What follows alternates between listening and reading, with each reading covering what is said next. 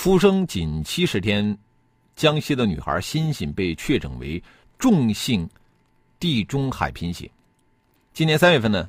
她终于等来了一次彻底治愈的机会，在中华骨髓库里边，有人和她的配型成功，而且答应捐献。但是，就在欣欣住进了广州市儿童医院移植舱，为这次手术接受了六天化疗之后，那位捐献骨髓的人中途悔捐了，不干了。有“地贫之父”之称的公益人黄明贵告诉记者：“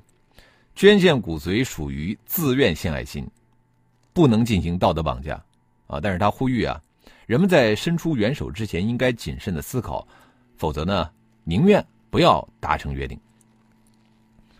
根据我们国家的这个公益事业捐赠法，还有现行的造血干细胞移植技术管理规范的规定，捐献骨髓是骨髓捐献志愿者的自愿行为。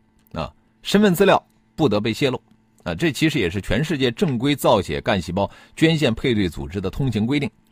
呃，在这里啊，这个自愿呢，它包含两种含义，就是它有捐献的自由，啊，它也有放弃的自由。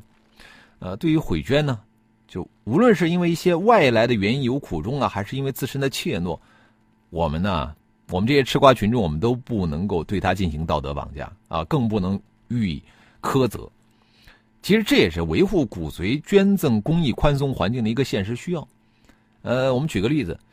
即便是像这个发达国家如美国这样的国家，其实同样存在志愿者临阵脱逃的现象。据不完全统计啊，在美国这个骨髓的捐赠的这个反悔率也是高达了百分之五十左右。那么对于骨髓捐赠者来说，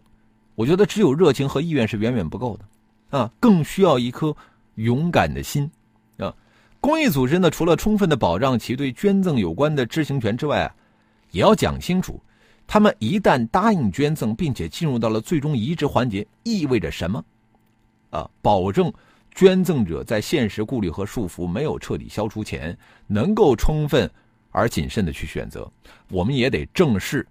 他最终决定的那个分量。